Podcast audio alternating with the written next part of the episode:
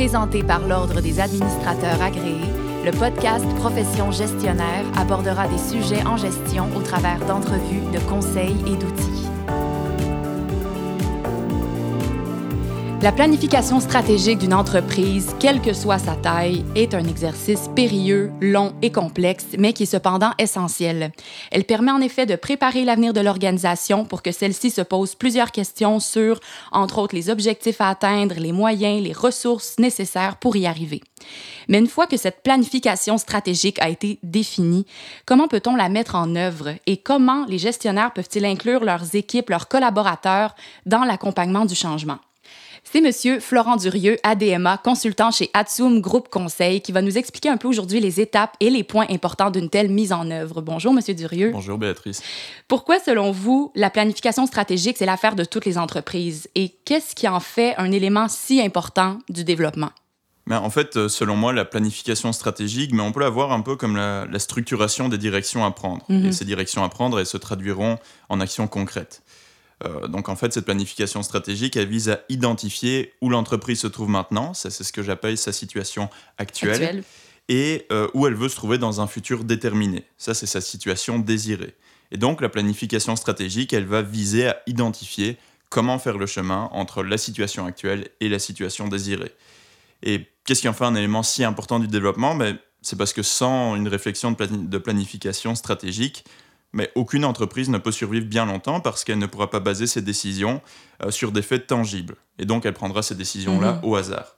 Si on prend un exemple, le, classement Fortune 500 euh, d'il y a 25 ans et celui d'aujourd'hui, eh bien, il y a à peu près 50% des entreprises qui s'y trouvaient il y a 25 ans qui ne s'y trouvent plus aujourd'hui. Mhm. Un bon exemple, c'est Kodak. Ah bon. Et, comment les gestionnaires peuvent-ils s'assurer que leur planification euh, tient la route? Ben en fait, tout d'abord, euh, l'entreprise et les gestionnaires donc, de l'entreprise doivent euh, d'abord connaître l'environnement externe dans lequel évolue l'entreprise. Donc ses opportunités et les menaces auxquelles elle fait face dans cet environnement. Elle doit aussi connaître les capacités internes, euh, donc ses forces et ses faiblesses, de telle manière à ce qu'elles soient toujours pertinentes en fait par rapport à, son bassin de clients. pour ça, ben, il y a plusieurs outils de réflexion et de structuration de cette réflexion qui existent. On peut penser euh, à l'analyse SWOT, au Business Model Canvas ou au Design Thinking. sont quelques-uns de ces outils, mais surtout l'organisation doit savoir comment et surtout quand utiliser ces outils, d'abord pour faire la planification stratégique, mais aussi et surtout pour qu'elle puisse tenir la route et être implantée. Euh, donc ça, c'est le rôle de la planification de projet. Euh, elle doit permettre de structurer donc ces outils et l'exécution de la planification stratégique. Et on n'oubliera pas évidemment le volet humain de transformation et d'implantation qui est très important. Oui. Euh, parce qu'en fait, on voit souvent la gestion de projet comme très tactique, juste un outil d'exécution, mhm. mais il faut vraiment qu'elle soit considérée comme un apport, euh, un outil organisationnel. Justement, concernant le volet humain, quelles sont les étapes par lesquelles doit passer un gestionnaire pour mettre en œuvre sa planification stratégique? Et comment, justement, peut-il impliquer ses équipes, ses collaborateurs? Eh bien, en fait, après avoir établi donc, la planification stratégique, euh, il y a trois grandes étapes pour la mettre en œuvre on va d'abord découper la stratégie en plusieurs projets, et ça, ça va nous donner ce qu'on va appeler un portefeuille de projets. Deuxième étape, après on a ce portefeuille de projets, il faut prioriser les projets qui se trouvent dans le portefeuille. Euh, pourquoi? Ben, Parce qu'on ne sait pas tout faire en même temps. Et puis, euh, être stratégique, c'est aussi mm. savoir dire non. Mm-hmm. Euh, donc, cette phase de priorisation, ça correspond donc à ce qu'on appelle la gestion du portefeuille de projet. Et cette phase-là, donc, en fait, on peut la voir comme une photo dynamique dynamique parce qu'elle change, donc photo dynamique de ce que met en œuvre une entreprise pour se transformer. Ou en fait, si je vous dis euh, dans d'autres mots, c'est une image vivante de la stratégie d'organisation. Euh, donc après cette deuxième étape, on va obtenir en fait comme résultat ce qu'on appelle une feuille de route des projets sur plusieurs années. Et ce qui est très important aussi et vraiment intéressant, c'est de réserver tout de suite une capacité d'innovation en fait dans le portefeuille de projets. Euh, parce qu'innover, ça prend des ressources et du temps, et il faut planifier ça en avance.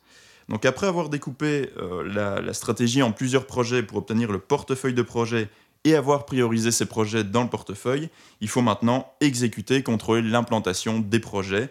Euh, ça, c'est à travers la, gestion de projet et la gestion du changement. Maintenant, donc, on a parlé aussi de l'implication des équipes, et bien évidemment, euh, primordial. pourquoi? Parce que ce sont les équipes qui vont vivre avec les changements euh, que l'implantation de la nouvelle stratégie va apporter. Comment les impliquer? Euh, ben, Dès le découpage de la stratégie, en fait, il faut communiquer aux équipes. communiquer donc pour leur annoncer l'implantation de la nouvelle stratégie et aussi les faire participer à l'implantation de cette stratégie. Donc il faut les engager dans la transformation en les faisant participer soit lors d'ateliers de, de, travail ou alors, si ce n'est pas possible, ou en, ou en, complément, lors de phases de vérification et de validation des travaux qui ont été faits au niveau d'implantation. Euh, bien sûr aussi, on, peut remarquer tout de suite que le type de communication et d'implication mhm. aux équipes, c'est vraiment en fonction d'entreprise. On ne va pas communiquer et impliquer euh, les équipes de la même manière si on est à quelques employés en start-up ou si on se trouve dans une grosse corporation. Et enfin, donc, euh, et ça tout au long de l'implantation, les équipes elles doivent être tenues informées de l'implantation, d'où l'importance d'une reddition de compte structurée et périodique. Donc peut-être que vous l'avez mentionné, mais comment les gestionnaires peuvent coacher leurs collaborateurs? Comment faites-vous ça une fois que la, planification stratégique est mise en œuvre? Euh, mais en fait, euh, les gestionnaires, s'ils sont vraiment engagés au bon moment, euh, dès la planification et pas juste à l'exécution de la planification stratégique, ils vont devenir naturellement les ambassadeurs de la transformation dont on a besoin auprès des équipes. évidemment, plus le changement est important, plus il faudra peut-être effectivement prévoir des formations de coaching euh, pour que les mhm. gestionnaires deviennent eux-mêmes des bons coachs. Mais ce n'est pas tant des formations, euh, je dirais, euh, techniques que des formations qui doivent les faire cheminer dans leur état d'esprit. Est-ce qu'il y a des cas plus compliqués ou délicats que d'autres? Oui, il y en a. si je pense à, à, un cas en particulier, par exemple, c'est celui où on a une entreprise où les gens font la même chose depuis des dizaines d'années, donc ils ont pas d'ouverture à changer. Et là, tout ce qu'on va entendre généralement, c'est on a toujours fait comme ça, pourquoi est-ce qu'on changerait? Exact. De votre côté, Monsieur Durieux, quelle est votre mission à titre de, à titre de consultant pardon? Comment est-ce que vous intervenez? Euh, Bien, j'interviens, je dirais, à deux niveaux. Euh, au niveau du contenant et du contenu d'implantation stratégique. Euh, donc, si on commence par le contenant d'implantation stratégique, donc j'accompagne mes clients pour structurer l'implantation de leur stratégie en utilisant des processus et des outils de gestion de projet. Euh, je dis aussi bien accompagner nos clients parce que ce sont eux qui réalisent eux-mêmes leur stratégie, euh, parce que ce sont eux qui connaissent, leur, entreprise, et leur secteur d'activité. Mhm. Et de toute façon, ce seront eux qui devront vivre avec euh, leur nouvelle stratégie et son implantation. Tout à fait. Donc ce sont eux qui sont les, mêmes, les plus à même de prendre des décisions en fait. Pour ce qui est maintenant de l'implantation de la stratégie, toujours au niveau du contenant, comme on l'a vu, il faut découper et, traduire la stratégie en un plan réaliste. Euh, pour ça, un élément important, c'est vraiment la capacité d'absorption des entreprises. Euh, qu'est-ce que j'entends par là? Bien, C'est bien souvent les dirigeants, donc ils vont décider de la planification stratégique, et une fois qu'elle est euh, élaborée, ils vont tendre à penser qu'elle est quasiment mise en place dès le début. Ils vont donc vouloir lancer tous les travaux d'implantation en même temps, même dans l'année même qui suit l'élaboration de la planification stratégique. Alors que les, organisations, les collaborateurs dans l'organisation ne peuvent pas tout prendre en une fois. Et ça, bon, ça c'est souvent quelque chose que les dirigeants et les entreprises ne voient pas. Ils ne voient pas non plus le bénéfice d'être accompagnés à ce niveau-là. Maintenant, deuxième point, si on passe au niveau du contenu, euh, ce que j'appelle le contenu euh, de mon intervention, mais ça, on mhm. peut matérialiser cet accompagnement-là parce que je vais appeler le dilemme exploitation-exploration. Euh, l'exploitation, bah, ça, ça correspond aux affaires courantes de l'entreprise, la gestion quotidienne qui doit encore être exercée pendant l'implantation de nouvelle stratégie. cette implantation de nouvelles stratégies, ça c'est ce que je vais appeler l'exploration des nouvelles façons de faire. Ben, bien souvent, les gens, ils sont un peu perdus euh, pour équilibrer le temps qu'ils passent en activité d'exploitation et d'exploration. Et pourtant, il existe des techniques pour gérer ce parallélisme-là. Donc j'accompagne mes clients dans cette phase pour optimiser le temps qu'ils passent euh, en exploration. J'ai conseils sur la faisabilité de l'implantation.